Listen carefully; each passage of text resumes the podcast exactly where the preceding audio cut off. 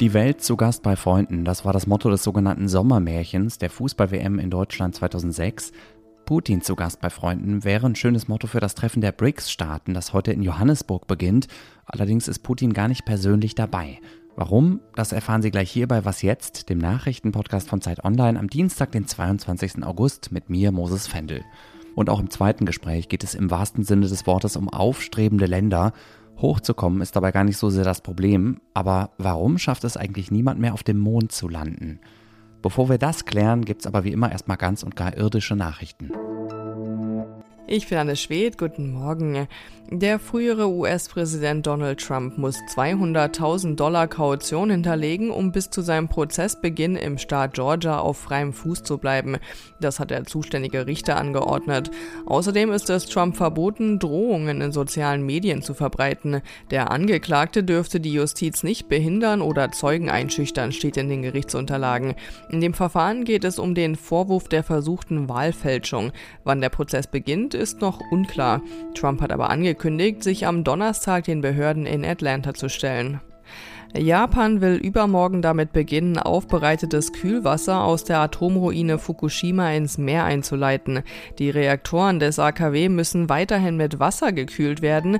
Weil es rund um das ehemalige Kraftwerk aber keinen Platz mehr zum Lagern des Wassertanks gibt, soll es ins Meer geleitet werden. Davor soll es gefiltert und verdünnt werden. Die Internationale Atomenergiebehörde geht davon aus, dass die Entsorgung keine Gefahr für Mensch und Umwelt darstellt. Bei Fischern und Nachbarländern wie China war das Vorhaben bis zuletzt aber auf Ablehnung gestoßen. Redaktionsschluss für diesen Podcast ist 5 Uhr. Brasilien, Russland, Indien, China und Südafrika sind die fünf größten und mächtigsten Schwellenländer und haben sich deshalb zur Gruppe der BRICS-Staaten zusammengeschlossen. Als Schwellenländer werden Staaten bezeichnet, die in den letzten Jahrzehnten wirtschaftlich stark gewachsen sind und den Abstand zum reichen, industrialisierten globalen Norden deutlich verringern konnten. Vier der BRICS stehen mehr oder weniger fest an der Seite des fünften, nämlich Russlands, wollen dessen Krieg gegen die Ukraine nicht verurteilen oder westliche Strafmaßnahmen mittragen, denn die BRICS verstehen sich ausdrücklich als Gegengewicht zur G7, in der sich ja die reichen Länder der westlichen Welt versammeln. Ab heute treffen sich die BRICS in Südafrika und beraten unter anderem darüber, welche Rolle sie in der Welt spielen wollen. Klar definiert ist hingegen die Rolle von Rike Havertz. Sie ist internationale Korrespondentin für Zeit Online und beobachtet für uns das Treffen vor Ort in Johannesburg. Hi Rike. Hi Moses. Was würdest du sagen? Welche gemeinsamen Interessen haben diese fünf Länder, abgesehen davon, dass sie der Dominanz des Westens was entgegensetzen und vielleicht den USA ins Auswischen wollen? Ja, da geht es schon los, den USA ins Auswischen, ja, aber es gibt zum Beispiel mit Indien auch ein Land, was sehr enge Beziehungen zu den USA pflegt. Da war auch gerade großer Staatsbesuch in den USA vor ein paar Monaten und auch Südafrika ist total abhängig wirtschaftlich von den USA. Das heißt, da wird es schon kompliziert. Aber du hast es schon richtig gesagt, es geht vor allen Dingen darum, der Stimme des globalen Südens mehr Gewicht zu verleihen. Und da wollen sie eben eine fairere Verteilung in dieser globalen Weltordnung. Und das hat natürlich vor allen Dingen auch mit Wirtschaftsfragen zu tun. Das heißt, jetzt in diesen drei Tagen des Gipfels sollen vor allen Dingen Wirtschaftsfragen diskutiert werden. Wie kann man die Wirtschaft des globalen Südens stärken? Wie kann man da eine größere Rolle auf der Weltbühne spielen? Und natürlich wird daran angehängt auch werden politische Fragen natürlich diskutiert. Was oder wer ist denn das beherrschende Thema bei diesem 15. BRICS-Gipfel? Ja, eigentlich wollen sie über die Wirtschaft sprechen, aber natürlich äh, gibt es äh, mit Putin, der nicht da ist, den Präsidenten, der dieses Treffen trotzdem nominieren wird, weil er zwar nicht physisch anwesend ist, er wird nur per Video zugeschaltet, aber natürlich. Kannst du noch mal kurz erklären, Rika, warum der Putin nicht dabei ist? Ja, der ist nicht dabei, weil der Internationale Strafgerichtshof hat einen Haftbefehl gegen Putin erlassen und Südafrika als Gastgeberland hat den Internationalen Strafgerichtshof anerkannt. Das heißt, die südafrikanische Regierung wäre verpflichtet gewesen, Putin hätte er hier in Johannesburg einen äh, Fuß auf den Boden gesetzt, ihn zu verhaften. Und das will man aber als südafrikanische Regierung nicht, weil man ja enge Beziehungen zu Russland pflegt. Und so hat man sich dann nach einigem diplomatischen Hickhack darauf geeinigt, dass man sagt, Putin kommt nicht und dafür kommt sein Außenminister Lavrov mit einer Delegation. Abgesehen davon, welche Rolle spielen denn der russische Angriffskrieg in der Ukraine und die weltweiten Auswirkungen dieses Krieges jetzt bei dem Gipfeltreffen? Ja, auf der Programmordnung steht es nicht so explizit, ganz anders zum Beispiel als beim G7-Treffen in Japan im Mai, wo das ja das beherrschende Thema war.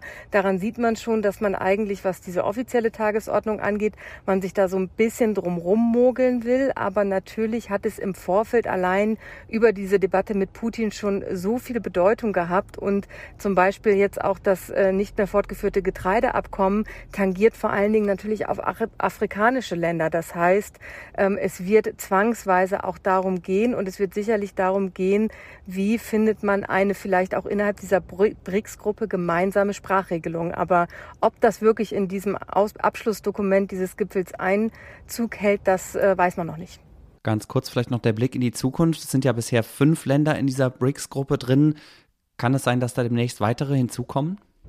Da gibt es auf jeden Fall äh, Ideen zu und auch Diskussionen. Und es sind auch hier in Johannesburg sehr viele andere Länder eingeladen, als Gastländer sozusagen am Rande des Gipfels auch mit bei einigen Sessions dabei zu sein. Und ähm, es gibt durchaus Bestrebungen, dass man zum Beispiel Länder wie Argentinien, Nigeria oder auch Saudi-Arabien mit in diese Gruppe aufnimmt, um dann eben auch dieser Gruppe noch stärkeres Gewicht zu verleihen. Wie konkret das wirklich hier wird in Johannesburg, das müssen wir abwarten abwarten.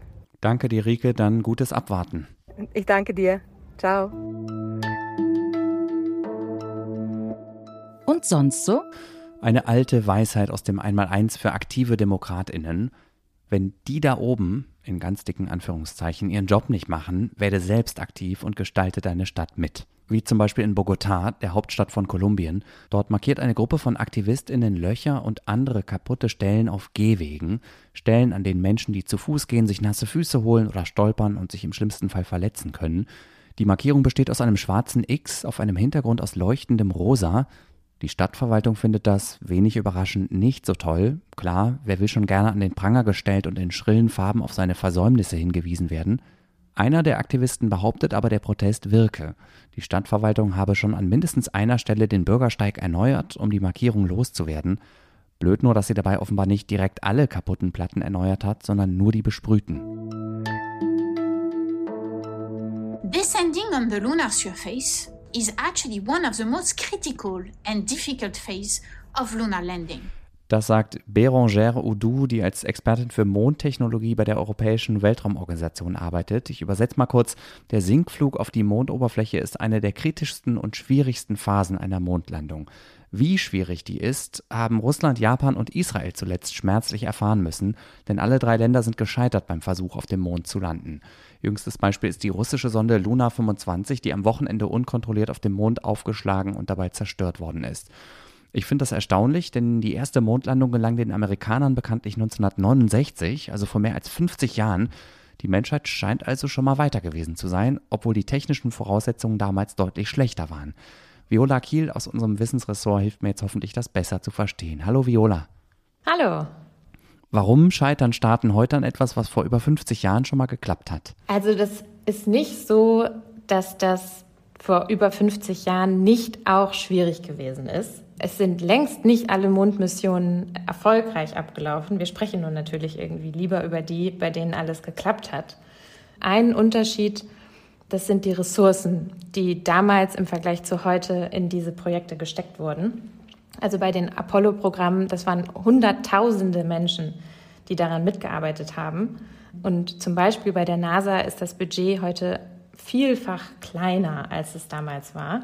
Dafür sind aber noch viel, viel mehr Projekte in Arbeit. Also der, der Mars ist im Blick, die Weltraumteleskope schicken tolle Bilder aus dem All und für all das wird natürlich auch Geld gebraucht und der Mond ist nicht mehr so im Zentrum dessen, was man jetzt unbedingt angehen muss. Was genau macht die letzten Meter vor der Landung denn so schwierig, wie die Raumfahrtexpertin gesagt hat?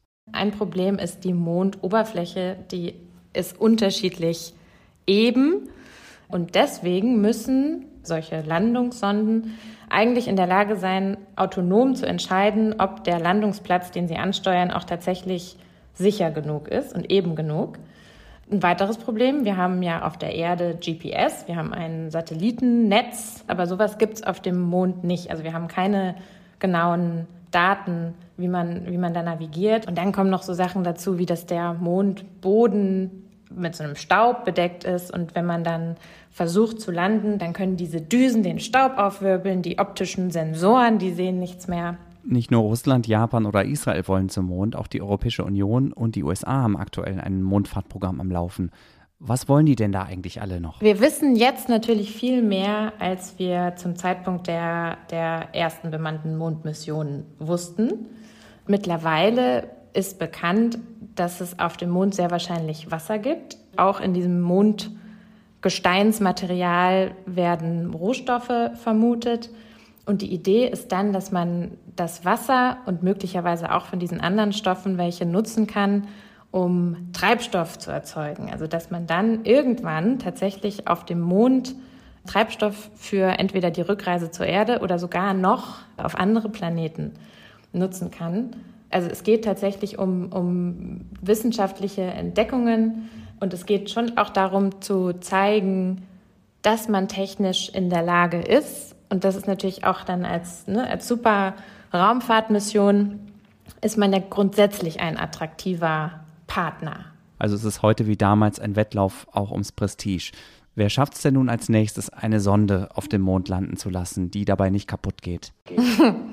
Tja, also die nächste Chance hat Indien. Die indische Raumsonde könnte jetzt schon in dieser Woche den Mond erreichen. Und auch Japan will noch im August eine äh, Sonde zum Mond schicken. Ich könnte mir jetzt allerdings vorstellen, wenn man einfach nur auf die Statistik guckt, dass doch die USA die nächsten sein werden, denen das wieder gelingt. Vielen Dank, Viola. Gern. Das war es von mir an diesem Dienstagmorgen. Was jetzt? Zeit.de ist die E-Mail-Adresse, unter der Sie mich und das Team erreichen mit Ihren Fragen, Ihrer Kritik, Ihrem Lob oder sonstigen Anmerkungen. Ich heiße Moses Fendel, danke fürs Zuhören und bis bald. Ich sehe einen so ganz kleinen Laden. Hier gibt es hier keine Ketten. Ich bin gerade in so einem Teil von Johannesburg, wo quasi so Zigaretten einzeln verkauft werden und irgendwelche Waschmittel aus Fenstern raus.